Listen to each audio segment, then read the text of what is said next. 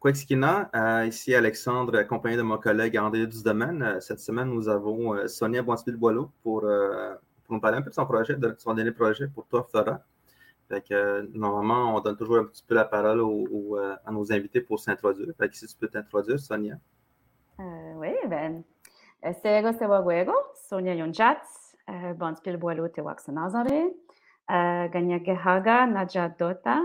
Euh, Tigangues, je suis super contente d'être ici avec vous, puis de, de jaser avec vous de, de, la série et, euh, de tout plein de sujets euh, qui, qui, vous tentent finalement. Alors, je, vous écoute. oui, alors, bonjour Sonia. C'est un plaisir de t'avoir, surtout que tu nous as fait faux bon la semaine dernière. Oui, effectivement. avec des bonnes raisons, j'en suis sûr. Mais non, sois pas désolé. Ça nous fait encore doublement plaisir de, de, t'avoir avec euh, nous aujourd'hui.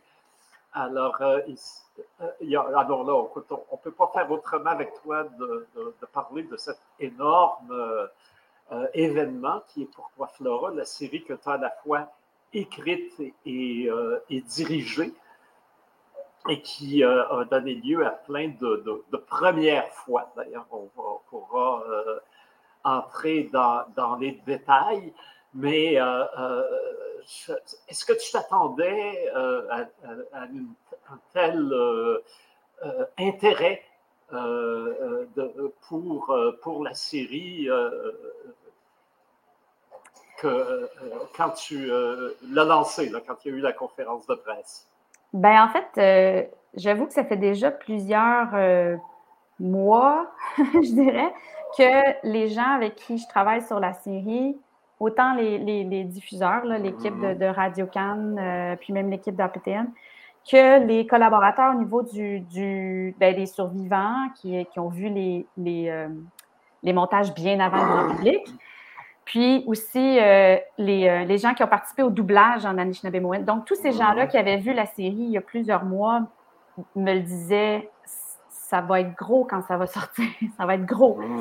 Fait que même si on me le disait, euh, fait que j'étais quand même un peu préparée, mais même à ça, c'est sûr que ça fait une espèce de. Ça fait comme une grosse vague là, après, le, après le lancement. C'était une vague pas super facile à, gérer dans le sens que euh, beaucoup, beaucoup, beaucoup de gens m'ont écrit pour me dire à quel point ils ont été bouleversés, touchés. Beaucoup de survivants, puis d'enfants de, survivants, en fait, la génération en dessous, qui m'ont dit ben, merci, j'ai l'impression de comprendre plein de choses, de, de reconnaître mes parents d'un autre côté, ben, moi, sur le plan personnel, j'ai perdu ma mère en même temps. Ma mère est décédée ah. euh, le jour du lancement de la série. Euh, d'ailleurs, c'était pour ça que la semaine dernière, il a fallu que je, je, vous fasse faux bon. euh, puis, fait que c'était beaucoup d'émotions euh, en même temps, une espèce de, de fierté de enfin voir la série dans l'univers, puis de voir la réponse de la série des gens mais en même temps, de mon côté, euh, avoir à vivre cette espèce de tourbillon émotif euh, difficile, d'autant plus que, ben, mon grand-père qui est survivant de pensionnat, il est décédé il y a plusieurs années, puis la génération en dessous, c'est ma mère, je perds ma mère, fait que c'est comme, c'est juste vraiment un, drôle de tourbillon émotif, on va dire ça comme ça. Oui, le mixed feelings, pour euh, parler en français, oui les, euh, euh, en tout cas, bravo. Moi, je, suis encore impressionné. Je l'ai vu en rafale euh, ce matin et je suis encore effectivement sous, le choc. ce qui est frappant, c'est comment. parce que ça, c'est un, piège. Hein, je, regardais, le piège, c'était parce que la série télévisée, maintenant, c'est très codifié. Hein. Ben, déjà, la télé impose euh, son rythme avec les, euh, les, moments où il faut qu'il y ait des, euh, arrêts pour la pub. Alors donc, déjà là, la, série maintenant, qui est redevenue une forme de narration fictionnelle majeure, l'est devenue aussi, mais en même temps, il y a l'est devenue avec un moule hein, qui est déjà là. Et je pense que le, défi, ça, j'aimerais ça que tu m'en parles, parce que le défi de rentrer dans un moule, c'est que parfois on peut échapper le, propos. Alors là, ça demande un doigté bien, bien particulier euh, au niveau de la narration, surtout qu'on n'est plus du tout dans les formes narratives euh, traditionnelles aux, Premières Nations. On épouse une forme euh, qui nous vient de l'extérieur pour y faire rentrer notre contenu. Et j'aimerais que tu me parles de tout ce, ce travail d'élaboration scénaristique et comment tu as trouvé l'équilibre, dans le fond, entre la, télévision qui est. Ah, ça a beau être Radio-Canada, ça demeure commercial.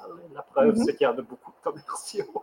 Et euh, la gravité du sujet, puis l'intensité du sujet pour toi, puis pour le monde avec qui tu travaillais, parce que c'est c'est notre histoire après tout. Oui, ouais, c'est sûr que ça, c'était vraiment pas facile parce que tu, sais, je jonglais avec plusieurs facteurs qui sont presque au-delà de moi, sais, dans, le développement surtout, parce que tu as les, euh, les attentes du diffuseur qui connaît son public, euh, qui justement ont, ont des, des, des, codes ou des façons de raconter certaines, certaines histoires. Euh, avec des durées de blocs c'est prédéterminé, puis tout ça. Donc, il y a comme vraiment les codes de comment raconter une histoire à la télé. Avec ce que moi, j'ai envie de faire, moi, je viens plus de l'école du cinéma, à quelque part. Donc, il y avait quelque chose de que je voulais, que, je voulais une signature cinématographique qui, qui, me ressemble de ce que je fais d'habitude. Et évidemment, il y a les attentes euh, des survivants avec qui que je travaillais en développement. Puis ça, c'était vraiment important que la série reflète ce que eux voulaient voir à l'écran. Donc, c'était trouver la ligne qui faisait que, que, tout le monde se sentait bien dans la façon de raconter l'histoire. Puis, je pense que euh, je pense qu'on y est parvenu en. Euh, je pense que l'outil de la voix narrative, la narration de Rémi, a vraiment permis de garder quelque chose d'authentique, c'est-à-dire une espèce de poésie euh, qui est vraiment propre à la façon qu'on raconte nos histoires. Tu sais, juste la transmission orale, l'importance de la transmission orale. Je pouvais garder ça en donnant une voix à Rémi qui nous portait, tu sais, qui portait l'histoire. Euh, puis laisser la place, euh, tu sais, à des silences, à des images, à, du territoire. je pense que ça, ça a permis de, de garder euh, une certaine forme qui est plus propre à nous dans la façon de raconter l'histoire. Aussi, je pense qu'il y a un élément qui était super important des, euh, survivants avec qui je travaillais qui me disait qu'ils ne voulaient pas que ça soit euh, hyper graphique comme, comme série. Puis moi non plus, j'avais pas envie de faire ça. moi, c'est pas le genre de truc que j'aime faire de toute façon. Fait que c'était aussi trouver comment raconter ce qui était difficile à raconter, mais de manière à ce que ça soit plutôt suggéré que, visuellement plaqué, que super montré. Ça aussi, ben ça, c'était peut-être plus dans la réalisation, mais c'était aussi dans la scénarisation. Donc, comment représenter euh, certains moments qu'on ne peut pas faire semblant qu'ils n'existaient pas, parce que le but, évidemment, c'est de dénoncer puis d'en apprendre. Euh, mais de le faire avec respect, puis qu'on ne fasse pas du, euh, ce qu'on appelle des fois du trauma porn, d'exagérer le visuel pour des effets de sensationnalisme et des effets chocs. Je voulais rien savoir de faire ça. Puis heureusement, j'avais les diffuseurs de mon bar pour ça aussi qui disaient non, non, on va trouver, on te laisse euh, la liberté créative là, pour trouver une façon de, de nous apporter ces choses-là sans que ça soit vulgaire à l'écran. Effectivement, il y a une belle utilisation de, l'ellipse de, la porte fermée hein, qui, euh, euh, aussi bien en psychanalyse qu'en euh, analyse des récits, il y a toujours là quelque chose, parfois justement laisser place à l'imaginaire, parce que s'il y a des choses que si on montre, elles sont trop terribles, on les rejette, hein, ben, particulièrement quand il s'agit d'enfants. Je me souviens toujours du fameux euh, livre L'entretien Truffaut-Hitchcock, où dans un de ses premiers films en Angleterre, le sabotage, il y avait un enfant qui se promenait avec une bombe et l'enfant meurt dans le film. Hitchcock a dit J'ai appris là que c'était une erreur majeure. On ne fait pas mourir un enfant à l'écran. On peut, il peut mourir, on ne voit pas mourir à l'écran. On suggère. Oui. On suggère. D'ailleurs, c'est ce que tu as fait dans le cas de la mort d'Edouard. Hein. On, sait qu'il va mourir, sait qu'il est mort, mais on n'assiste pas à sa mort. Un autre euh, exemple. Puis évidemment, les scènes de viol, on sait euh, comment à l'écran, ça peut être insoutenable, on ne peut pas les voir. Et là aussi, des scènes d'abus ont été suggérées, mais vraiment pas masquées. Et là aussi, ça demande une habileté de réalisation qui est doigté. Et tant mieux si effectivement tu as été euh, appuyé là-dedans. L'autre chose aussi qui m'a frappé, euh, et là je suis tout à fait en contradiction avec ce que Dumas a écrit dans la presse, je sais pas, il, pour moi, il, avait mal digéré euh, sa côtelette de mouton de la veille, là, je ne sais pas trop. Parce que, tu sais, dans la codification des séries, il y a toujours cette si on parle du point de vue cinéma, une hyper présence euh, de la musique, mais ça fait partie du code de la série télévisée. Et il dit que, ça date pas des années 90, contrairement à ce que dit le chroniqueur de la presse. Il suffit de regarder les séries actuelles euh, sur Netflix euh, pour voir que c'est, il y a vraiment et souvent un, abus justement du tonus émotif par la musique. Et là, ce qui m'a frappé aussi, c'est la, Là aussi, il y a une pudeur euh, dans, pour toi, Flora. Et euh, j'aimerais que tu me parles de ça parce que ça, on sait qu'il y a beaucoup de monde impliqué, évidemment, au premier titre, la réalisation, mais aussi euh, le mix, le, choix de la musique, les, ceux qui l'ont composé.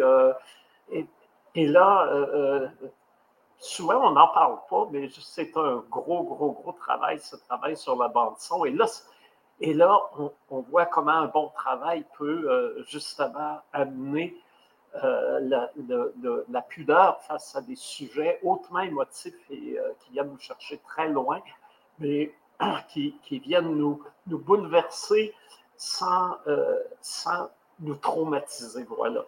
Oui, absolument. En fait, de, de, toute la critique de, de M. Dumas que j'ai je n'ai pas euh, lu au début, mais là, tout le monde me, taguait et me disait de lire. Mais bon, c'est vraiment le bout de la musique que j'ai été euh, le plus euh, fâchée parce que je me disais, j'adore la musique dans Porto Flora parce que je, j'ai juste quand j'ai rencontré, c'est Franny Holder qui a été euh, la, compositrice principale. C'est, euh, ben, elle est dans Dear Criminals, puis dans Random Recipe. Elle a fait beaucoup de collaborations avec euh, plein d'artistes autochtones. Je la connaissais à cause de ça, justement. Mais je savais que ça me prenait quelqu'un qui avait déjà fait de la série parce que notre mode de livraison et le cycle de post-production sur ce projet-là était vraiment rapide. Donc, ça prenait quelqu'un qui savait comment ça fonctionnait avec Radio Cannes puis tout ça. Mais elle a collaboré avec Anacnid pour toutes les voix. Euh, elles ont eu des séances en studio extraordinaires. Ça a donné des. J'en ai, j'en ai des. Les premières fois que j'écoutais certaines pièces qu'elles faisaient ensemble, j'avais des frissons. Puis au début, au début, je j'entendais pas nécessairement beaucoup de musique. J'en entendais à certains moments, mais finalement, c'était tellement beau qu'on a fini par en mettre plus au début, ce qu'on avait en tête au début, ce qu'on avait à l'oreille, je devrais dire au début, parce que c'était tellement touchant, c'était hyper évocateur, c'était très planant. Euh, je ne sais même pas comment l'expliquer. Il y avait quelque chose de très euh, profond, mais léger en même temps, tu sais, dans, les voix. Puis euh, aussi le, thème qui a été composé et chanté par Quena Boivin-Bellemare ça faisait partie du récit dans l'épisode qu'elle chantait une berceuse à ses enfants. Puis c'était tellement beau, la berceuse qu'elle a, a créée, que euh, j'ai demandé à Franny s'il y avait moyen qu'on, s'inspire de cette berceuse-là pour, à partir de là, créer l'environnement sonore avec euh, Anacnid. Puis Franny, elle a dit oui, absolument. Donc, c'était le fun d'avoir ces, deux voix euh, de, femmes autochtones fortes euh, composées avec, avec euh, Franny. Puis tout le toute l'espace audio a été, ça a été un travail extraordinaire. Là. Juste créer le, l'espèce de, sentiment d'emprisonnement quand les enfants sont dans le pensionnat, tout l'environnement sonore qui a été créé en fonction de créer cette espèce de sentiment de, d'être pris. Euh, l'équipe a fait un, travail euh, magnifique. Puis, puis tu sais, le contraire, quand on est sur le territoire avec Rémi chez lui, ça sonne large, ça sonne gros, ça sonne, il y a des oiseaux, il y a des arbres, il y a du vent, ça respire. Donc, toute cette, euh, cette création-là, audio, là, j'étais. Euh, moi, j'ai appris vraiment beaucoup, tu sais, parce que moi, je suis, je viens de l'école où est-ce qu'on fait quasiment tout nous-mêmes. fait que là, c'était, c'était le fun de pouvoir travailler avec une équipe qui avait vraiment souvent fait ça, puis qui sont hyper professionnels, puis qui sont super créatifs, puis ont juste réussi à prendre le matériel puis à l'élever à un autre niveau que que même moi, euh, je, je pensais même pas qu'on pouvait aller là, puis on est allé là, puis c'était vraiment, vraiment, je suis super contente de ce que ça a donné. Hein. Rappelle-nous qui a fait le mix, hein, parce que là aussi, c'est remarquablement bien euh, ficelé. Oui, écoute, ben là, je veux pas, j'ai peur d'oublier des gens, là, mais euh, je suis en train de. Ben, c'est Luc Manville qui a fait le, le, le, mix. Euh, puis là, je Là, je cherche les autres noms parce que je ne veux pas en oublier, mais là, c'est sûr, je vais en oublier pendant que je cherche. Mais en ben tout cas, quand je vais les trouver, je vais, je vais les nommer puis je vais toutes les dire. Ben non, on va inviter les gens de faire une pause au générique euh, quand ils verront la série parce que ça passe trop vite. Il, y a, des, artisans là, qui ont été qui ont fignolé des, choses et euh, c'est bon de, et c'est ce que j'aurais dû faire. Moi, je me serais souvenu des noms. Mais euh, euh, effectivement, il euh, faut, le faire parce que là, il y a un travail de, méticuleux, de pro, qui est, qui est vraiment souligné, d'autant plus que, justement, comme on le disait, le, sujet est délicat. D'ailleurs, à propos de la musique, il y a quelque chose qui me, frappe aussi, c'est, je pensais, quoi que c'était une autre utilisation mais euh, là aussi euh, euh, très présente et qui donnait des dimensions à l'histoire, c'est dans Bootlegger, où la musique est très liée au territoire. Hein, c'est inspiré de chant de gorge et presque toujours, elle devient très présente quand il y a des plans aériens sur le, territoire et tout d'un coup, le territoire devient comme un personnage. Et là, dans, tandis que dans, pour toi, Flora, ce qui m'a semblé, c'est que c'était ça élevait euh, l'anecdotique au niveau historique. Parce que, évidemment, quand on raconte une histoire particulière, on a beau mettre un panneau au début pour dire euh, c'est 150 000 enfants, c'est un siècle d'histoire et tout. Reste que quand on rentre dans la matière, c'est une histoire, euh, c'est certains personnages, une histoire particulière. Et là, on dirait que la musique, justement, parce qu'il y a toujours un peu un accent traditionnel, c'est peut-être la, berceuse qui fait ça, peut-être l'instrumentation. Euh, euh, tout d'un coup, on est élevé au niveau historique. Ce qu'on voit, c'est pas juste ces personnages-là, euh, c'est pas Desperate Housewives, c'est l'histoire, une histoire du Canada qui, nous est racontée. Mm-hmm. Ben, tu vois, je n'avais même pas vu ça comme ça, moi, parce que les indications pour la musique, c'était vraiment en, suivant les, les, euh, les courbes émotives des personnages. C'était plus ça, les indications. Surtout euh, Flora, puis surtout Flora à l'âge adulte. C'est-à-dire que certains retours de pièces ou certains, certains instruments, certains venaient avec là où était rendue Flora dans, son cheminement. Mais je pense que tout ce que, tout ce que tu viens de nommer, ça s'est comme probablement fait euh, accidentellement dans la création, mais ce n'était pas forcément euh, prévu comme ça, mais c'est super intéressant. J'avais l'impression que la, la, mère était très présente euh, dans, la série. Surtout quand tu parlais, quand, quand tu disais que euh, la berceuse de Poena a été, ça a été inspiré de ça pour la trame sonore, je l'ai senti que tout le long, j'étais comme Oh, la mère est là. La mère était, on, peut entendre la berceuse à travers la trame sonore, puis ça ressemble aussi à la berceuse que ma mère faisait quand j'étais jeune. Oh, c'est vraiment beau. je ne sais pas si les, les, gens faisaient cette berceuse-là dans les autres dans les autres communautés, mais ça ressemble beaucoup à la sonorité que, que ma mère chantait quand, quand, quand mon petit frère était petit. Là. Mais c'est peut-être parce que mm. Quena est Atikamek. C'est oh, peut-être une inspiration, euh, parce que c'est, elle avait carte blanche sur comment la faire. Moi, je lui ai dit, je veux que ça vienne de ton cœur, je veux que tu te sentes à l'aise avec, avec ce chant-là, je veux que tu sois fier de ce que ça donne. Puis, à, un moment donné, elle m'a envoyé un, un, message audio de ce qu'elle avait comme idée, comme composition. Puis, c'est comme pas mal presque du premier coup. J'ai comme fait, ben oui, c'est ça. c'est touchant, c'est lyrique, c'est, vrai, c'est authentique, c'est doux. Euh, fait que c'était comme, comme parfait euh, pour nos personnages. Ça représente quand même, je trouve, l'arrachement que les enfants ont eu. je pense que mon, père, euh, jusqu'à la fin de sa vie, il a toujours, il a toujours eu la difficulté avec la séparation de ses parents. Ben, en fait, c'est un des. De, de, de, tout ce que les, euh, les survivants euh, voulaient véhiculer comme, comme message là, quand on était en phase de développement, euh, c'était une des choses qui revenait le, plus. C'était c'était ça, c'était le, la séparation avec leurs parents, puis de penser à la peine de leurs parents aussi.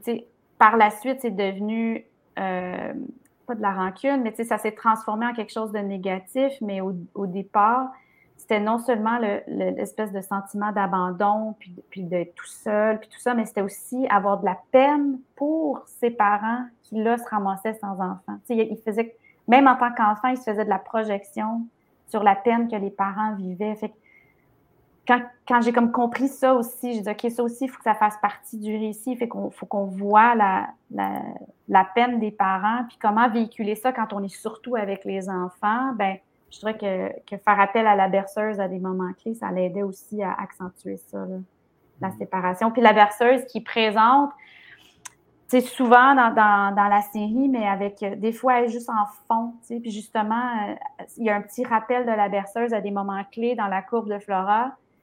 Puis des fois, elle est loin. Au niveau de la sonorité, elle est vraiment loin. Des fois, elle est plus près. Puis ça aussi, ça dépend où, où Flora est rendue, elle, dans, dans tout ça. Hmm. Mais effectivement, la grossesse et l'enfantement sont des points euh, toujours euh, qui, c'est ce qui ponctue euh, toute, toute la série. Et de fait, la berceuse, dans, j'imagine, dans à peu près toutes les cultures, c'est ce qui nous rattache à la plus tendre enfance. D'ailleurs, je pense que, le, je ne suis pas spécialiste, mais je pense que ce qu'on entend, déjà on entend, quand, on est dans l'utérus, on entend encore les sons extérieurs, c'est parmi nos premières sensations. Et euh, donc, la sonorité et, et, le fait d'être coupé de cette sonorité enveloppante, c'est certainement déjà là une, une résonance très forte quand on parle de séparation. Et là, bien évidemment, la séparation est, doublement brutale parce que c'est pas seulement une séparation avec les parents, c'est un arrachement à son, euh, à son euh, milieu euh, naturel, ce qui est, ce qui est très, très, bien, très bien rendu, encore une fois, dans, la série. Alors, ceux qui nous écoutent là, vous n'avez entendu parler, ben, c'est parce que ça vaut la peine d'être vu. Alors, euh, courez à, à tout.tv pour, euh, pour voir euh, Flora. autre chose aussi qui m'a frappé, je me souviens parce que c'est là qu'on avait fondé en 90 Terres en vue, et on parlait beaucoup à l'époque d'un. D'une. c'était pas une, une série, je pense que c'était une heure télé qui avait été faite à CBC, qui s'appelait uh, Where the Spirit Lives, ou Where the Spirit Speaks, euh, l'un des deux. Where the Spirit Lives, oui. Where the Spirit Lives, dont tu connais. Et c'était en 89 c'est sorti. Donc, juste Et là, on avait voulu le projeter, mais c'était compliqué. Il y avait des questions de droit, de format. Bref, on n'avait pas réussi à le projeter, mais on l'avait vu, puis on était impressionnés et fortement ébranlés, disant enfin, il y a une histoire qui sort. Mais cette histoire-là est sortie, mais n'a pas tellement été entendue même si ça a été projeté euh, à une heure de grande écoute. Et que, alors donc, euh, c'est pas tout d'avoir la, bonne chose à dire, il faut arriver au bon moment pour le dire. Et là, je pense que euh, effectivement, avec la découverte des sépultures anonymes, les excuses du pape, les, excuses, bon, ça, fait déjà quelque temps que tu l'as intégré dans, dans, la série, les excuses du gouvernement canadien, tu arrives quand même dans un moment où les gens sont c'est formidable parce que là, les oreilles sont ouvertes. Là, euh, oui, puis c'est une drôle de, de coïncidence. D'ailleurs, mini parenthèse, c'est tellement bon in the Spirit Lives. Moi, je, l'avais regardé quand j'étais jeune, puis j'étais hyper touchée. Euh, je sais pas pourquoi. C'est ça, je pense une question que les gens n'étaient pas prêts à le recevoir, peut-être. Et il y a peut-être aussi la lentille à travers laquelle c'est raconté, parce que c'était quand même une équipe entièrement non autochtone qui racontait cette histoire-là. Ça a peut-être une, je sais pas, ça a peut-être changé la, notre façon de le percevoir, mais quand, euh, nous, quand moi j'ai pitché cette, cette série-là pour Toflora, c'est en 2016, 2017. Euh, c'était bien avant toutes les découvertes des deux dernières années, disons, dernière année même. Euh, puis quand on était censé tourner euh, pendant la COVID, on a repoussé le tournage et c'est en repoussant le tournage que tout ça est sorti. Et c'est quand même une, bonne chose qu'on ait repoussé le tournage parce qu'il a fallu que j'aille un peu réécrire certaines affaires parce que j'avais vraiment, euh, j'avais vraiment, ben, c'est plate à dire, mais comme peinturer une image de la société très, très, très euh, ignorante des, pensionnats au Québec, alors que là, avec tout ce qui sortait, c'était comme, bon, ben, OK, il y a des gens qui ne veulent pas l'entendre, mais l'ignorance, c'est un peu moins crédible en, ce moment. Fait que j'ai dû changer un petit peu, pas tant euh, au niveau de la courbe principale des personnages principaux, mais des, des personnages secondaires, puis ça a un peu changé. Euh. Mais oui, je pense qu'André, tu as raison dans le sens que il y a vraiment une volonté en ce moment, une volonté sociale de, de mieux comprendre, de, d'écouter, puis avec écouter vient voir aussi, là, tu sais. Euh, puis moi, je crois encore que, la télé, malgré le, côté conventionnel dans la façon de raconter une histoire, la télé a, ce pouvoir-là d'aller chercher des, des, gens puis leur faire sentir des émotions qui, en, quand tu ressens des émotions, tu as automatiquement de l'intérêt pour un sujet, donc tu éduques sans vraiment... Dire que c'est une série éducative. tu apprends quand même les choses aux, gens par l'entremise de l'empathie. Fait que je, je, pense que cette empathie-là, ça aurait peut-être été plus difficile à aller la chercher il y a dix ans. Je pense. Je, je, fait que oui, la série arrive euh, au bon moment. Je pense qu'il y aurait beaucoup plus d'égo d'humain à ce moment-là. Oui, probablement. Un bon point, Alexandre. En fait, euh, ouais. Parce que je sentais la, façon qu'Hugo avait écrit, c'était comme s'il était mal à l'aise d'être dans la salle. Ben, il, il était, ça paraissait, mm. malheureusement. Oui, d'ailleurs, euh, c'est convenu, mais euh, euh, c'est quand même très bien fait, justement, d'avoir. c'est souvent dans les contradictions entre deux personnages qu'on peut rendre certaines idées. Et là, par exemple, l'idée de, fermeture, d'avoir euh, le, mari de Flora, euh, militant catholique chrétien, qui, pour qui, évidemment, la, pilule est beaucoup plus euh, dure à avaler, déjà, ça, rend cette fermeture-là. Puis en même ça nous la fait comprendre, c'est quand même un, personnage qui est sympathique, qui a une bonne volonté. Oui, il, il, est quand même très attachant malgré tout. D'ailleurs, c'était quand on tournait, euh, des fois, on avait des grosses conversations. Euh, Jean l'Italien, c'est un homme extraordinaire. Hein. Il est magnifique. Là. Il est tellement, tellement gentil. c'est le fun de travailler avec lui. Mais lui-même disait, mais voyons, il est quand même gentil, Marcel. Pourquoi qu'il dit ça, sur ce ton-là? Puis je disais, oui, mais c'est parce que la plupart de la société vit dans une zone grise. C'est pas noir ou blanc. T'es pas gentil ou méchant. On vit tous dans l'espèce de, dans la zone du milieu. Et euh, ton personnage est basé sur quelqu'un que je connais. puis moi, je le dis, je te le dis, là, il dirait ça comme ça. Puis c'est correct qu'il soit un peu gentil, un peu méchant, euh, qu'il ait des bonnes intentions, qu'il veut des bonnes choses pour sa famille, mais de manière très égoïste. Puis il ne faut pas que ça vienne ébranler son quotidien. Tu sais. Ça existe des gens comme ça.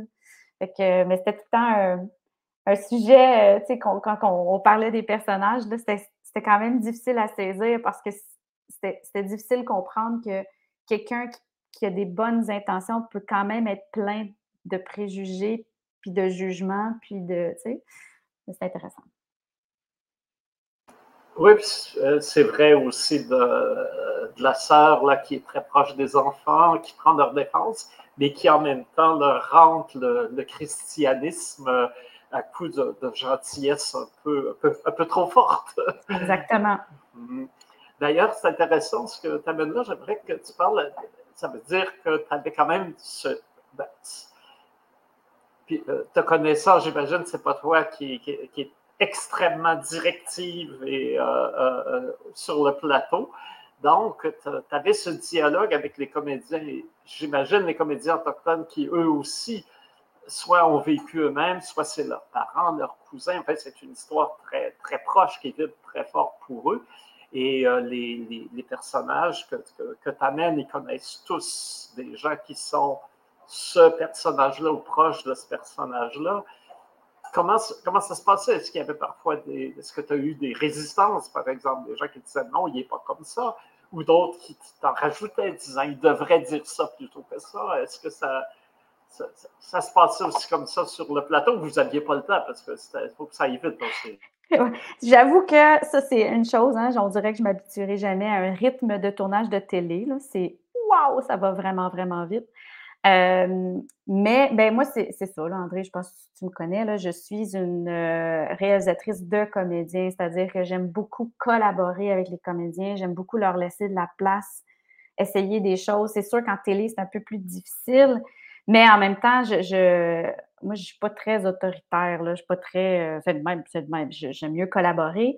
Puis, j'étais très, très, très consciente du poids de ce qu'on racontait. Donc, si euh, un comédien n'était pas bien dans une certaine situation, je l'adressais tout de suite, puis on voyait comment on pouvait, euh, sans, sans changer la courbe de, de, de, l'épisode, voir comment on peut tourner pour que tout le monde soit à l'aise avec avec la scène, avec ce qu'elle veut dire, avec ce que les personnages disent, euh, surtout pour protéger les enfants. Ça, c'était évidemment euh, toutes les scènes avec les enfants, on les tournait de façon à ce que ça reste très, très ludique et le fun, malgré le, sujet, puis qu'ils ne soient pas très conscients du poids de la scène. On tournait ça de façon stratégique, mais avec les comédiens professionnels, c'était beaucoup de conversations. Euh, c'était vraiment, je pense, important pour surtout ceux qui jouaient les religieux dans le pensionnat qui avaient accès à des survivants sur le plateau. Donc, ils pouvaient avoir des conversations avec eux, euh, autant pour euh, probablement émotivement juste rappeler pourquoi ils faisaient ce rôle-là, pour qui ils faisaient ces rôles-là, mais aussi pour des raisons d'authenticité, de ton de voix, de, euh, puis dans le cas d'André Robitaille, bien évidemment, de la langue Anishinaabe-Moon, hein, parce qu'il y avait beaucoup de répliques en Anishinaabe-Moon. Puis oui, il y a eu des moments très chargés émotivement avec, avec les parents de nos enfants parce que, tu sais, quand je pense à justement la, petite Sarah qui, joue à c'est elle a trois grands-parents sur quatre qui sont allés dans un, un, pensionnat, puis elle est très, très consciente de ça. Donc, elle était consciente de l'histoire qu'elle-même, du haut de ses huit ans, 7 ans, 8 ans, euh, comprenait le poids de ce qu'elle racontait. Puis ça, il y avait des moments émotifs où, elle-même éclatait en sanglots, puis sa mère aussi, puis moi aussi, puis on vivait notre, notre moment en larmes. Là. Donc, ces moments-là, on pouvait pas. Euh, s'il fallait prendre une pause, puis si Sarah avait besoin d'une pause de tournage, ben, on prenait une pause. Oui, ça va vite, là. Oui, je sacrifiais des choses en fin de journée. OK, bébé, finalement, ce plan-là, on ne le fera pas, ce plan-là, on ne le fera pas mais le bien-être de cette famille-là est pas mal plus important que ce plan-là ou ce plan-là. Fait qu'eux autres venaient avant, tu sais. Euh, fait qu'il y a beaucoup de sacrifices de, réalisation quand tu, quand tu portes une histoire comme celle-là parce que les, les, humains passent avant. C'est ça. D'ailleurs, euh, euh, j'allais y venir, j'attendais un peu parce que je suis sûr que c'est la question que tout le monde aborde avec toi, c'est la direction d'acteurs-enfants. Hein, parce que, d'abord, évidemment, oui, le sujet est délicat, disons, oui, je peux comprendre comment on peut aménager les, tournages pour euh, que, la, lourdeur de, l'histoire euh, euh, les envahisse pas. puis je dirais, c'est probablement pas le plus dur, parce que effectivement, quand on tourne, c'est section séparée, puis on tourne un plan. Bon, c'est les, comme un des mortels rêve de voir un plateau de, tournage, puis quand ils y sont, ils disent c'est bien plat, on attend tout le temps. Tout le temps. voilà.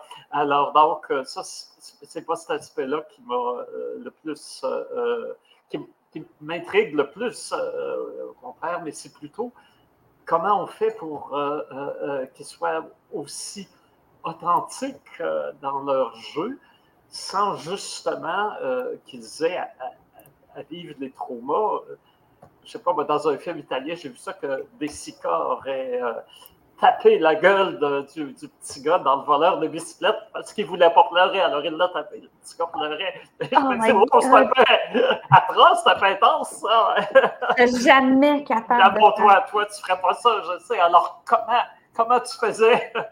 ah, d'ailleurs, moi, je suis, comme un peu l'inverse. là. Euh, euh sur, euh, ben là, c'est une autre parenthèse, un autre projet, mais sur Rustic Oracle, quand, la, quand Lake a pleure à un moment donné, moi, j'ai pleuré à la fin de la scène quand on tournait parce que je me sentais coupable d'avoir fait pleurer une petite fille. Tu sais, je me disais, ça se peut pas, je suis en train de faire pleurer un enfant.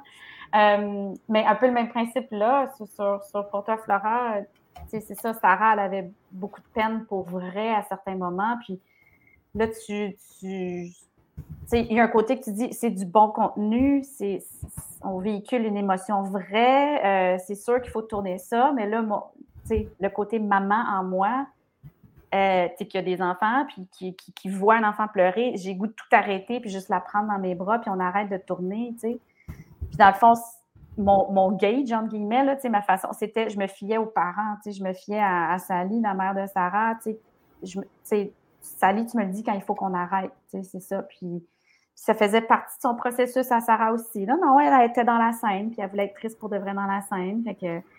Puis il y a plein de, tu sais, honnêtement, là, c'est, il y a plein de moments où si on faisait juste les laisser vivre dans le silence, à la fin d'une scène ou au début d'une scène, leur visage véhiculait beaucoup d'émotions sans même qu'eux le sachent.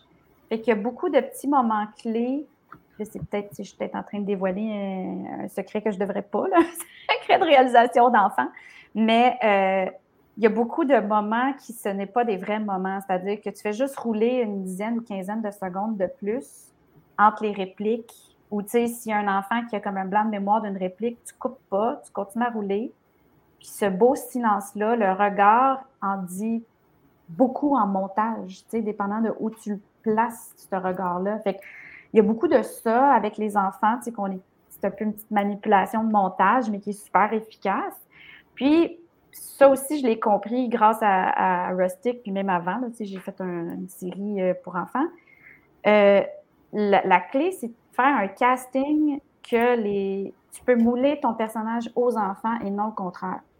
C'est que moi, quand je suis allée à la recherche de ma petite Wabigonie, je suis allée à la recherche de quelqu'un qui, que je sais que je pourrais mouler mon personnage à cette personne-là, au lieu de demander à un enfant de devenir comédien. ils deviennent comédiens automatiquement parce qu'ils sont sur un plateau, mais en même temps, je me fie à ses qualités naturelles, puis je vais modifier ma direction, puis modifier la, même la courbe du personnage en fonction de ce qu'il nous donne naturellement. Fait que, comme Russell, qui joue euh, qui joue euh, euh, le petit Rémi, euh, il était naturellement très, très sérieux, une tête forte, super intelligent, super curieux, voulait tout comprendre. Fait que j'ai moulé mon Rémi à Russell, pour que ça soit juste naturellement, ça devenait lui. Je pense que c'est une bonne clé pour, pour, quand on travaille avec des enfants. Effectivement. Et il y a le, fameux effet de Hein? C'est comme ça que ça s'appelle. Quand euh, euh, au montage, euh, un visage peut signifier différentes choses si on le place entre les, bons plans. Mais là, encore une fois, c'est un travail. Il faut, que ce soit bien fait. Puis ça demande du doigté. C'est pas pas parce qu'on l'énonce la règle qu'elle est automatiquement applicable. C'est quelque chose de, très organique pour travailler avec des, êtres humains, des, budgets, des... des horaires. des horaires, j'allais le dire, voilà. Alors, oui, ah, euh, c'est compliqué. Une chose aussi que permet euh, la, série, contrairement ou euh, même au long métrage, là, à moins qu'il fasse six heures, le long métrage, c'est vraiment de de faire progresser euh, l'histoire dans le temps. Hein. Les personnages, on les voit enfants, puis on les voit adultes. Et là aussi, il y, a, une profondeur historique qui, est gagnée par la, longueur du, du, produit et par les épisodes aussi, le fait de couper en épisodes. Ça permet, quoique là, c'est beaucoup à l'intérieur de chacun des épisodes, puisqu'on procède en, flashback. Mais ça, ça, permet de donner ce poids euh, historique, je pense. Je pense pas. Ça aurait été plus dur de le faire, je pense, en, une heure ou une heure et demie. Ah, je pense que oui. Je pense pas qu'on aurait eu le.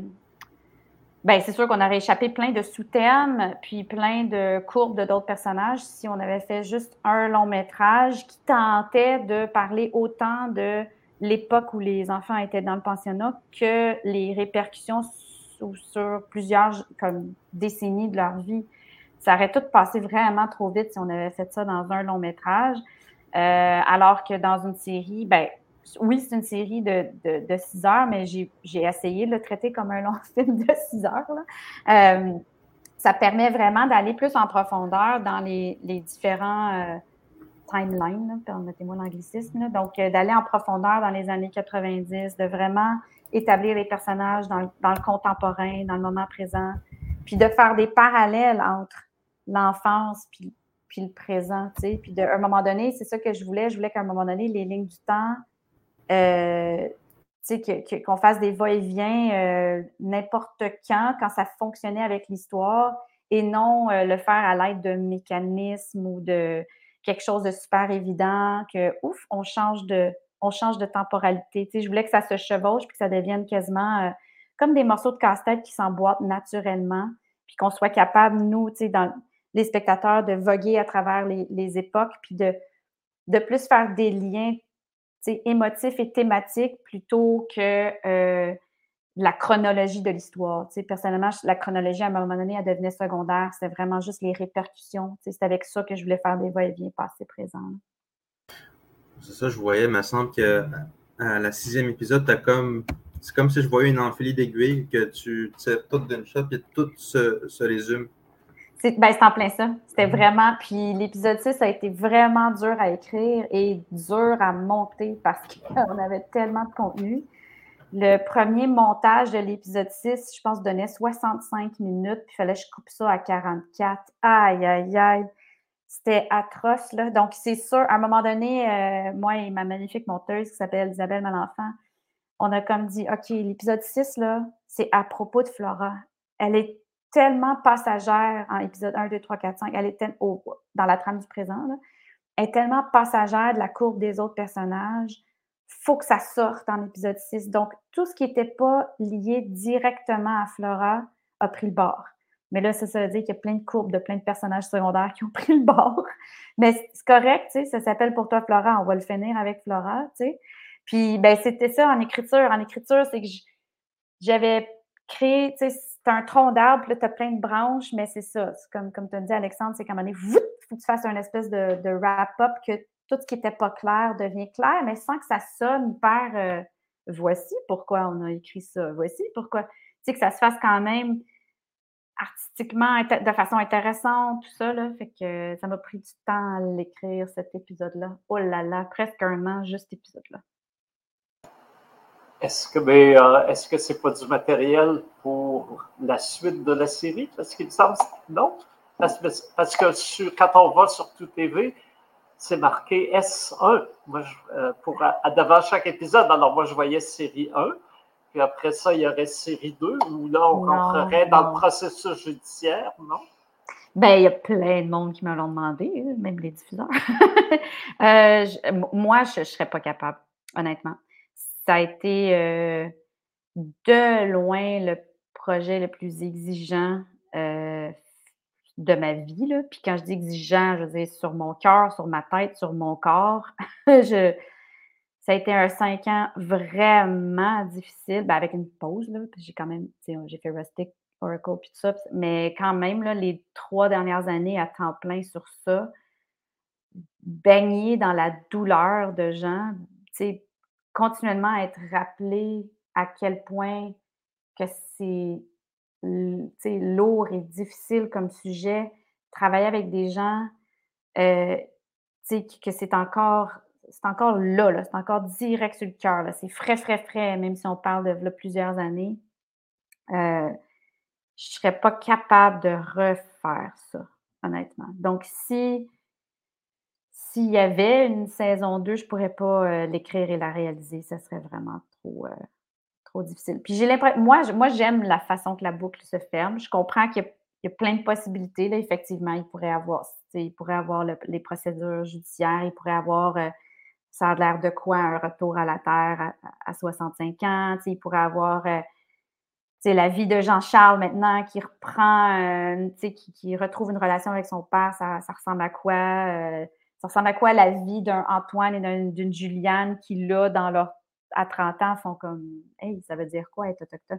sais, tout ça, c'est des thèmes qui pourraient être tellement explorés, puis ça serait, ça serait super intéressant, mais euh, il faudrait que quelqu'un d'autre le fasse. ou que je, ou qu'on le fasse en partenariat, parce que je peux pas porter ça toute seule. J'ai vraiment envie d'aller dans de la comédie, honnêtement, j'ai vraiment envie d'aller dans la comédie. J'ai besoin d'aller dans de la comédie. Alexandre déjà, il veut, il veut être casté, lui. Euh, j'aimerais aussi que justement on parle euh, des acteurs, parce que le, euh, justement hier pour une journaliste me, demandait justement la représentation des, des Autochtones à l'écran, puis ça m'a amené à, parler des, acteurs, de, remonter à Chief Dan George, à CBC, puis à Hollywood, etc. Et justement, le, rôle d'un acteur autochtone, comment il peut changer les choses. Et euh, je me souviens des années 90, euh, justement, euh, je ne sais pas c'était 94, 95, on avait fait une journée de, réflexion sur le, le fait que les Autochtones n'étaient pas castés dans les rôles euh, autochtones à l'époque. Et on avait demandé à un euh, euh, fameux premier assistant des longs métrages québécois de l'époque, je ne le nommerai pas parce qu'il n'était pas bien méchant. Il, est venu d'ailleurs volontiers affronter les, les, Autochtones et nos critiques, et gentiment. Mais lui, ce qu'il disait, il disait c'est la loi du nombre c'est comme il y a euh, peu d'Autochtones, la proportion qui ont le talent de jouer, mm-hmm. forcément, est bien mince. Et donc, il n'y en a pas assez. Il faut des non-autochtones pour jouer les rôles d'Autochtones, parce qu'on va en avoir juste un qui va jouer, qui jouer tous les rôles. Euh, simple loi des grands nombres. Euh, évidemment, je n'étais pas d'accord. Hein, je veux savoir combien il y a de. Euh, tant qu'à ça, euh, Yannick Nézet-Ségué ne devrait pas être chef euh, du Metropolitan Opera. Les Québécois sont seulement peu nombreux par rapport aux Américains à étudier dans les conservatoires. Bref, cette, notion ne, tient pas la route bien longtemps. Mais quand on voit effectivement, pour toi, Flora, là, rétrospectivement, je me dis, j'espère que comme euh, le frère machin truc qui est encore en vie pour voir ça et euh, euh, ravaler ses mots, au moins dans son esprit, parce que effectivement, les, tu sais, quand on voit Dominique Pétain, quand, on voit tous ces gens-là, ils apportent une vérité que oui, d'autres acteurs pourraient bien jouer ce rôle-là, mais ça n'aurait jamais cette, force d'authenticité qu'il y a là. Euh, Absolument. Oui, puis je dirais que au départ, on avait parlé de casting avec les diffuseurs, puis il y avait des noms qui sortaient, puis tout de suite, Jason et moi, on a fait eh, eh, eh, ça va être tous des Autochtones, puis on les connaît, puis on va aller les chercher, puis on sait qui a du talent, puis qui est capable de porter cette série-là, qui est capable de porter ces personnages-là. Il y a vraiment juste les personnages de Juliane et Antoine que j'avais envie que ça ne soit pas des gens autochtones parce que justement, dans leur courbe à eux, qui découvrent ce passé-là, comprennent rien. Euh, fait que je, trouvais ça intéressant justement que ce ne soit pas des gens qui naturellement le portraient. Ça aurait fait un peu bizarre. Euh, puis là, ce, que, que, qui est le fun, c'est que, bien, premièrement, là, il y a plein de gens que nous, dans nos cercles qu'on connaît, on sait qu'ils sont pleins de talents, mais là, c'est le reste du public qui va enfin les découvrir parce que pour répondre à ce que ce premier assistant avait dit, euh, c'est un cirque vicieux, là, parce que si on dit, ben, il n'y en a pas assez, donc il n'y a pas assez de talent, OK, mais si on laisse jamais la chance à personne, c'est un, une roue euh, dans laquelle on ne pourra jamais s'insérer. À un moment donné, il faut, faut, aussi donner la chance à ceux qui ont naturellement un talent de se faire voir, puis de montrer justement leur talent, puis de prendre de l'expérience. C'était un des un autre des points que j'avais pas tant aimé, la critique d'Hugo Dumas, qui disait qu'il y avait déséquilibre chez certains acteurs. OK, mais ça vient aussi avec le fait que ces gens-là qui ont quand même un, talent, euh, c'est peut-être leur première ou leur deuxième série. À un moment donné, ça prend de l'expérience aussi pour en avoir. Tu sais, c'est. Euh, moi, j'ai espoir que cette série-là, euh, qui a plein comédiens talentueux autochtones, bien, que ça soit un tremplin pour le prochain projet qui va peut-être être réalisé par quelqu'un d'autochtone, mais peut-être juste réalité.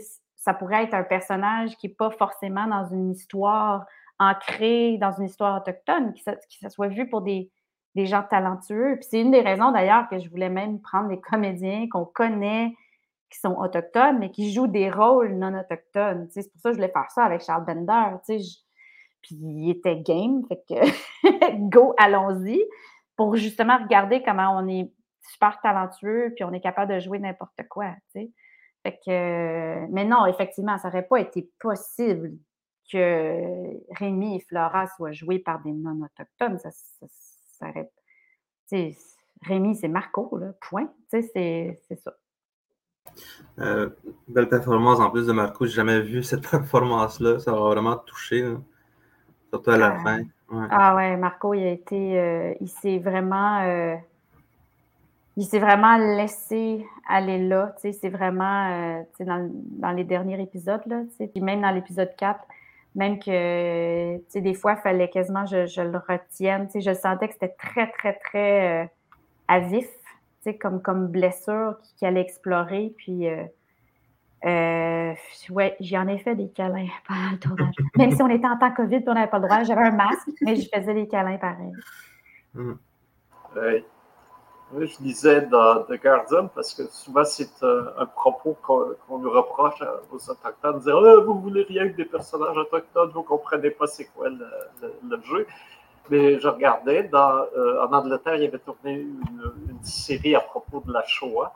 Et euh, il y a des, euh, des, Juifs qui ont protesté disant écoutez, c'est notre histoire, on l'a vécu là, dans, notre chair, dans notre peau, dans nos, dans nos familles, dans le fait qu'on a été décimés. Et c'est pratiquement de l'indécence de ne pas d'abord caster des, Juifs quand on parle de choix, parce que c'est une histoire qui est là. Alors, je pense qu'il y a aussi le fait que de, euh, la marginalisation des, des, des Autochtones y compris le fait qu'on ne les voyait pas à l'écran, puis le fait qu'ils ne pouvaient pas raconter l'histoire de leur point de vue, c'est encore quelque chose qui est réel. Euh, euh, euh, quelque chose comme pourquoi Florence, si c'est une première, c'est bien parce que on vient de briser, en tout cas au moins de faire une ouverture dans le plafond de verre qui n'était pas là, qui n'était pas permis il n'y a pas si longtemps. D'où l'importance, je pense, d'avoir des, acteurs autochtones. Ah, absolument. Puis avoir des créateurs autochtones, surtout pour une histoire aussi lourde que, les pensionnats. Puis heureusement, on avait euh, un diffuseur qui abordait dans ce sens-là. C'est-à-dire que quand j'ai fait le pitch, André Béraud m'a dit il est à peu près temps qu'on fasse cette série-là, mais jamais que j'aurais pu dire oui à une équipe non autochtone pour raconter spécifiquement cette, histoire-là. Donc, même lui avait cette conscience-là de. Il y a certaines histoires qui appartiennent à un peuple qui doivent être racontées par, un, par ce peuple-là pour que, pour que l'histoire soit vraie, authentique, qu'elle soit porteuse aussi de guérison pour le peuple qui a été atteint. Fait que je comprends tellement euh, la population juive d'avoir réagi comme ça sur un projet. Puis, jusqu'à tout récemment, puis c'est sûr qu'André, tu le sais, là, avec un festival comme, euh, comme Présence autochtone, c'est clair, mais jusqu'à il y a quelques années, 99 des, des, films avec une thématique, des personnages ou une courbe dramatique autochtone étaient créés par des non-autochtones. Ça fait vraiment pas longtemps qu'on raconte nos propres histoires. Fait que oui, c'est un, un plafond, mais là, il est plein de fissures, le plafond. On donne plein de coups de poing dedans, ça, ça va tomber dans pas long. Là.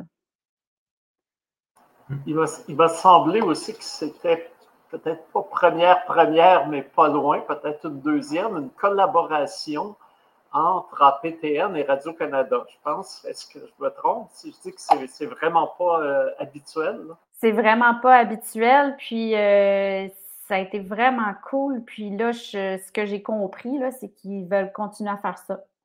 Ils veulent continuer à, développer, surtout pour de la dramatique. Je pense que ça, ça va donner un bon coup de pouce euh, à APTN, surtout du côté francophone, parce que c'est APTN est magnifique, mais ils n'ont pas des enveloppes budgétaires gigantesques, surtout du côté francophone, parce que ça représente juste un certain pourcentage de leur programmation. Donc, avoir un partenariat avec un diffuseur qui a peut-être les poches un petit peu plus profondes, comme on dit, ça va aider à avoir des séries dramatiques euh, sur les ondes d'APTN et aussi de s'assurer, tu sais, eux autres comme diffuseurs des, des, Premières Nations, aussi des, peuples autochtones, s'assurer aussi de la perspective autochtone de, seconder ça avec les créateurs autochtones, de garder la, perspective autochtone dans le contenu. Là. Dans le fond, c'est un allié supplémentaire pour, pour, euh, pour les équipes créatives. Ceci dit, euh, Radio-Canada sont, sont, magnifiques. Je n'aurais pas pu demander de meilleurs partenaires. Là. Ils ont été extraordinaires tout le long, vraiment. Bon, ben pour une fois qu'on a du bien à dire de Radio-Canada, on ne s'en privera pas. non, c'est clair. Moi, j'ai juste des éloges euh, par rapport à ce projet-là. Ouais. Ben, D'ailleurs, c'est drôle parce que les, euh, euh, on entendrait, tu, tu citais, c'est le Blériot, le, producteur à Radio-Canada, Béraud? Béraud. Béraud qui dit faut que ce soit raconté par les Autochtones il n'y a pas si longtemps, euh, euh, on voyait à pleine page dans le devoir une euh, dramaturge mondialement connue dire c'est mieux quand ce n'est pas les Autochtones qui racontent les histoires autochtones. Donc, tout ça pour dire que c'est quand même un revirement de situation par rapport effectivement à ce qui était un courant dominant il n'y a pas si longtemps. Euh, je sais, je lisais la, biographie de, John Ford, par exemple, qui était très repentant à la fin de sa vie sur les, westerns euh, assez racistes euh, qu'il avait réalisés.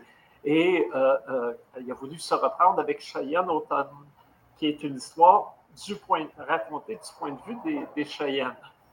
Il voulait, puis il était un homme riche, reconnu, le, plus grand, plus gros cinéaste que ça, ça ne se pouvait pas puis il y a un grand âge qui amène euh, tout le respect euh, dû aux, cheveux blancs et à la longue expérience. Il a voulu, dans les rôles parlants, mettre des Autochtones. Il n'a pas été capable. C'est ça. bien interdit à Hollywood. Alors, tout ça pour dire que. Euh, puis là, on ne parle pas d'il y a trois siècles, on parle de, il n'y a même pas 100 ans, on parle d'il y a 50, 60 ans. Donc, euh, ça veut dire qu'effectivement, il, il, y a un tournant qui est pris, un changement qui est pris. Et euh, là, on va travailler fort pour qu'il dure. En tout cas, avec toi en tête euh, de fil, ça, ça, ça, va mieux. ben, j'essaie en tout cas. J'essaie. Puis c'est ça, moi, mon. Jason et moi, on s'est dit que ça allait être ça notre mandat des prochaines années. C'est Là, on le sait qu'on a des, portes ouvertes euh, un peu partout, mais là, il faut, rentrer du monde dans porte avec nous. Il faut, qu'il y ait d'autres mondes qui rentrent. Donc, moi, c'est ça que je veux faire dans les prochaines années. Je veux juste, je veux aider ceux qui ont des histoires à raconter ou qui veulent être à l'écran ou qui veulent écrire ou qui veulent réaliser, puis qui ne savent pas trop par où commencer, où aller, à qui parler, quoi faire ben moi je, moi, je veux faire partie de ceux qui, qui tendent la main et qui disent Gars, viens par ici, je connais telle, telle personne. Puis, euh, parce que j'ai l'impression que je, moi-même, de mon existence, de qui je suis, je, je, je, commente les deux. J'ai comme un, comme un pont. Fait que je vais m'en servir comme pont, puis je vais amener du monde, puis euh, je vais dire Go, ça va tour d'écrire des histoires.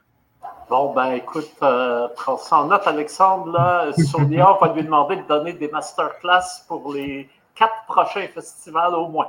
C'est bon. go! en passant, ça, j'avais une question. Euh, pourquoi Charles Bender? Je pense qu'il y a une raison particulière pourquoi tu as choisi Charles Bender de jouer le rôle qu'il a fait dans, dans, le, dans la série. Ben, euh, ouais. Ben, premièrement, c'est parce que je savais qu'elle allait être capable de jouer ce rôle-là parce qu'il est super talentueux. Deuxièmement, euh, étant donné que c'était un, un religieux vraiment pas fin, fait qu'il y a des interactions pas gentilles avec les enfants. Puis, tu sais, c'est un de ceux qui interagissent même physiquement dans certaines scènes avec les enfants.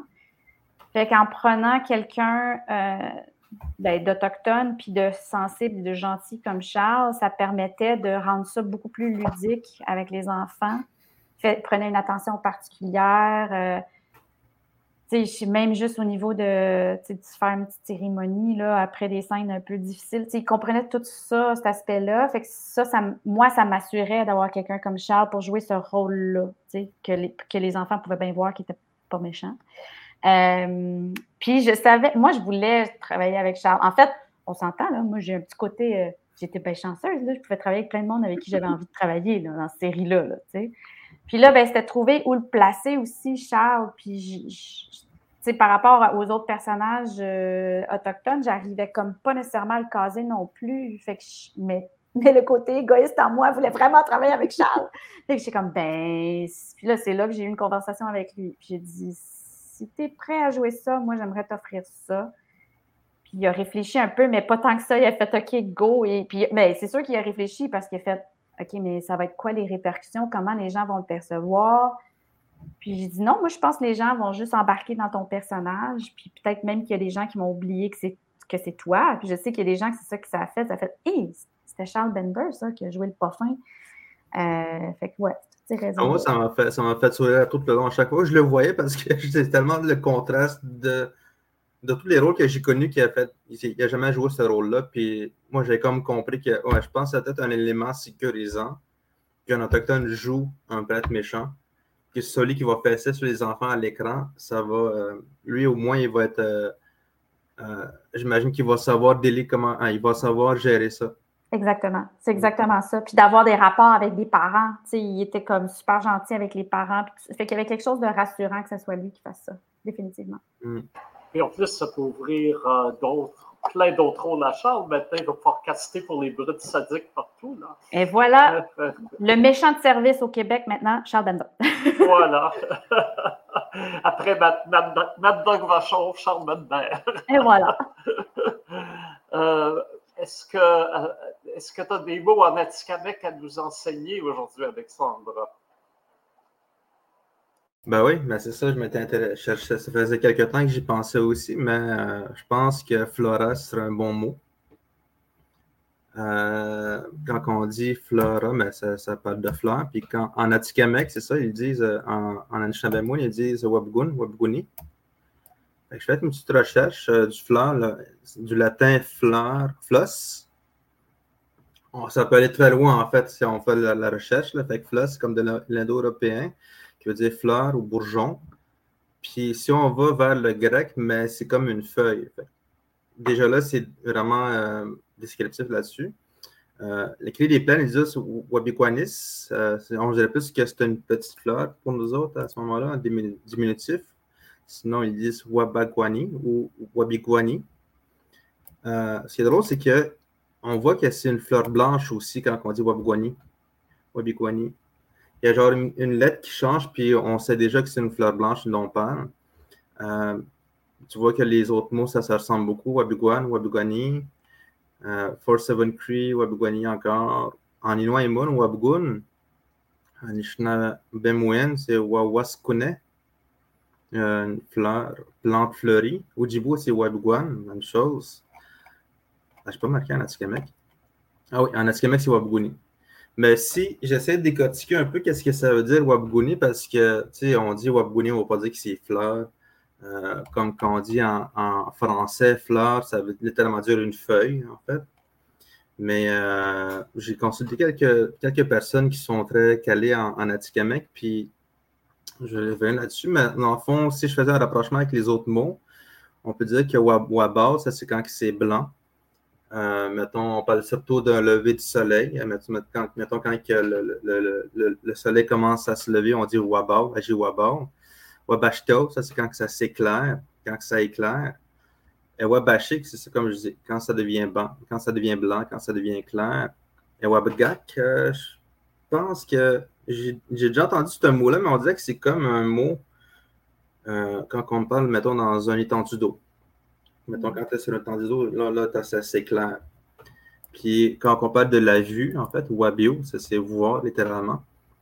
Fait ce que je comprends avec le WAP, euh, c'est quelque chose qui veut dire blanc ou qui s'éclaircit. Il y a un nouveau mot que, j'ai vu qui est sorti, c'est Kakiwapiket. Ça, c'est quand on parle de témoins, mettons, quand on va dans à la cour municipale ou quand, en termes juridiques. C'est comme ça qu'on les appelle, les témoins. Kakiwapiket, c'est celui, qui a vu. Euh, Wabake, ça, c'est euh, quand on parle de futur. Ça, c'est, mettons, des, ça, c'est un temps de verbe, en fait, qu'on dit Wabake, quand il va faire jour. Euh, clarté, quand le jour se lève, ça fait, ça ressemble un peu à Wawaskune, Waskune. Puis euh, Waskurebrin, ça c'est quand il y a un éclair, c'est une étincelle d'électricité. Puis quand j'ai demandé euh, qu'est-ce que ça veut dire, Wabguni, en fait, c'est ça que ma mère m'a dit, c'est une plante qui pousse avec le lever du soleil quand il commence à faire chaud. Fait que littéralement, c'est vraiment avec, ça va vraiment avec la clarté du soleil, le blanc du soleil. Fait que le, fait qu'on soit dans, illuminé, en fait, comment on a défini les, cette fleur-là, la, la, la, Puis je me demandais qu'est-ce qu'il voulait dire Kuni, mais tout ce que j'ai trouvé comme mot qui pop-up, c'est avec la plume, le migun. Je ne sais pas si ça a, un, lien avec euh, avec migun. Mettons, euh, une plume qui comme un genre de plume verte. Là. Euh, c'est ça que je me pose comme question pour Wabguni. Bon, en tout cas, on, voit que pour toi, Flora, ça, nous amène vers la lumière. Euh, la, clarté. La clarté au niveau de, la perception historique. Et on l'espère un jour, des jours euh, ensoleillés pour devant nous. D'ailleurs, parlant de jours ensoleillés, on a plein d'activités en juin. Je me permets de, de les rappeler. Tu m'aideras, Alexandre, parce que tu sais que la mémoire est dans la pigmentation des cheveux. La preuve, c'est quand ils sont blancs, on en a pour la paire. Alors donc, euh, euh, on a euh, demain, mais je pense que c'est déjà complet. Je vais aller voir. mais avec le nouvel ensemble moderne, on va rencontrer le compositeur Tim Brady, la poète Joséphine Bacon, la soprano euh, Inouk euh, euh, Dianta Edmunds et les musiciens et les musiciennes du nouvel ensemble moderne parce qu'ils sont en train de répéter une Ouyesh, c'est sept poèmes tirés du recueil Ouyesh de Joséphine Bacon, mis en musique par un auteur classique contemporain. La création va être le 14 août dans le cadre de présence autochtone, mais là, on va euh, euh, avoir une rencontre, une soirée rencontre. Euh, le, Nouvel Ensemble Moderne est une soirée exploratoire avec les artistes. Alors, tous les artistes, aussi bien compositeurs qu'interprètes, pour parler de, de, de, de, cette collaboration culturelle. Alors, euh, ça va être assez fascinant. Ça va être bien animé, c'est moi, c'est moi qui l'anime. Et puis, euh, par la suite, il euh, ne faut pas oublier, on aura, je crois que c'est le 17, Alexandre, hein, qu'on a sur le midi, 17 juin à midi, on a le maître Paul, Pierre Quagmilnou, auteur, compositeur, interprète, dans les jardins de la grande bibliothèque. Donc, euh, c'est pas du côté Maisonneuve, là, c'est en allant vers Ontario euh, qu'on trouve des jardins derrière euh, la grande bibliothèque et on va inaugurer un espace concert qui va être là pour l'été. Donc, les Premières Nations inaugurent, c'est normal. Hein. Et puis, on aura aussi le lendemain 18 euh, toujours à, la grande bibliothèque, cette fois à l'intérieur, dans l'auditorium.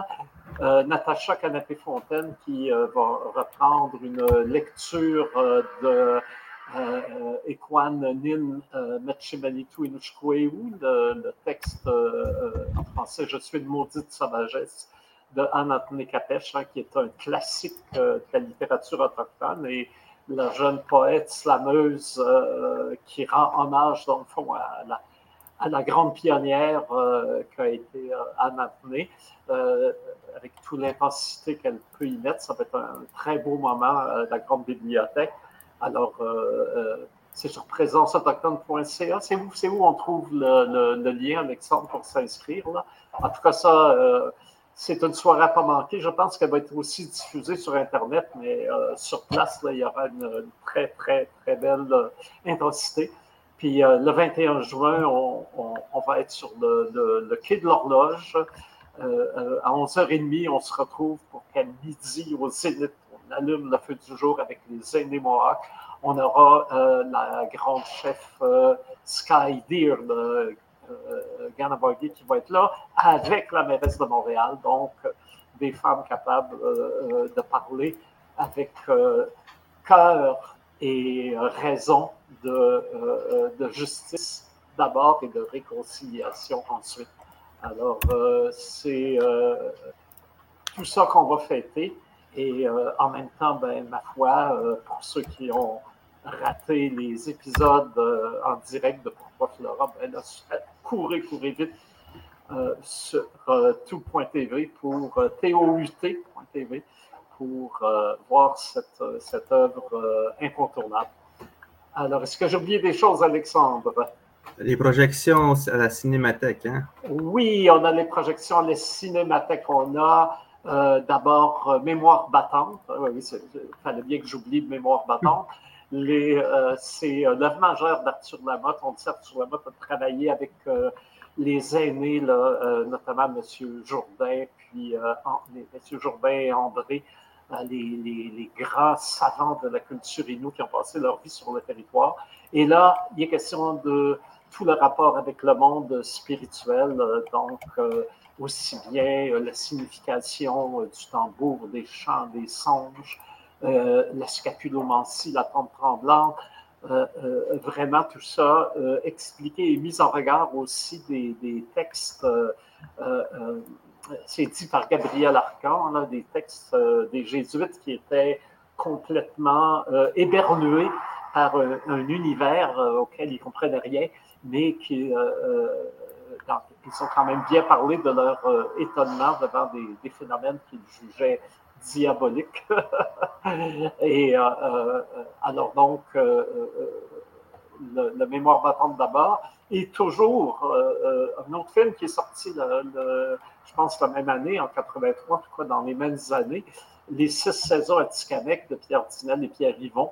Alors là, on est vraiment dans là aussi dans la, culture traditionnelle les travaux et les jours selon les saisons, hein, qui ne sont pas les mêmes. Alexandre nous a expliquer ça de façon euh, fort euh, compétente déjà. Alors, allez revoir nos podcasts pour, euh, pour bien comprendre qu'il y a six saisons chez, chez les Atikamekw. Ou encore, venez à la grande bibliothèque. Ça va être un beau moment parce que plusieurs aînés vont être là pour revoir le film dans des conditions évidemment magnifiques.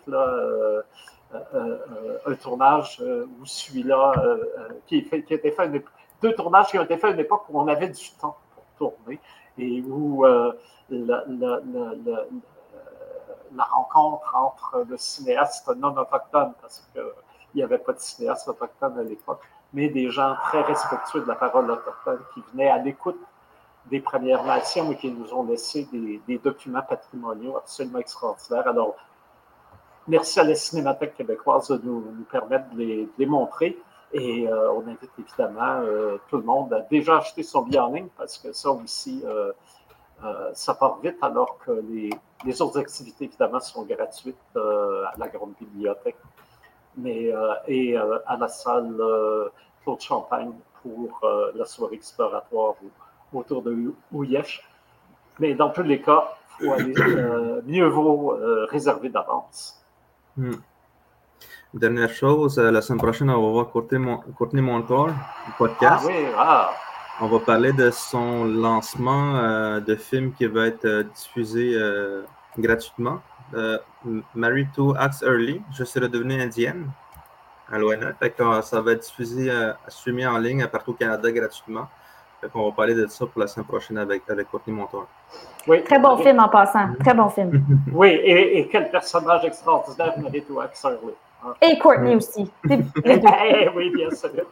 Là aussi, on a un rapport entre la jeunesse actuelle qui s'affirme et un hommage à une grande prédécesseur, je ne sais pas comment on, féminise, une grande prédécesseur. Voilà. Ah, j'ai lu dans, euh, dans, une Française m'a écrit et elle parlait d'empuissancement. Oh! Traduire empowering, j'ai trouvé ça intéressant. Empuissancement. OK, c'est bon, je le note. Bon. Oui, moi aussi je l'ai noté. Et je pense que ça, euh, ça finit notre partie linguistique et notre podcast. c'est bon. Est-ce que tu as un petit dernier mot, Sonia, pour euh, un, mot de, de, la fin? Ouais, tout simplement, Nyongoa, merci pour l'invitation. Puis euh, au plaisir de vous voir en vrai euh, bientôt. Ouais, c'était un plaisir de t'avoir avec nous. Puis c'était vraiment fun de discuter à propos de, de, ton bébé, de ta, ta série. J'ai super adoré ça. Je pense que le monde mériterait regarder ça. Euh, ça, ça, fait du bien de, l'écouter aussi. On parle, on parle beaucoup de crainte aussi que des gens, ça va être triggering, mais moi, ça m'a comme mis un peu plus de baume sur le cœur parce que ça m'a permis de comprendre un peu plus le, trauma de mes parents, puis mes, mes, mes grands-parents aussi. Là. Mm. Mm. Merci, Miałkowa.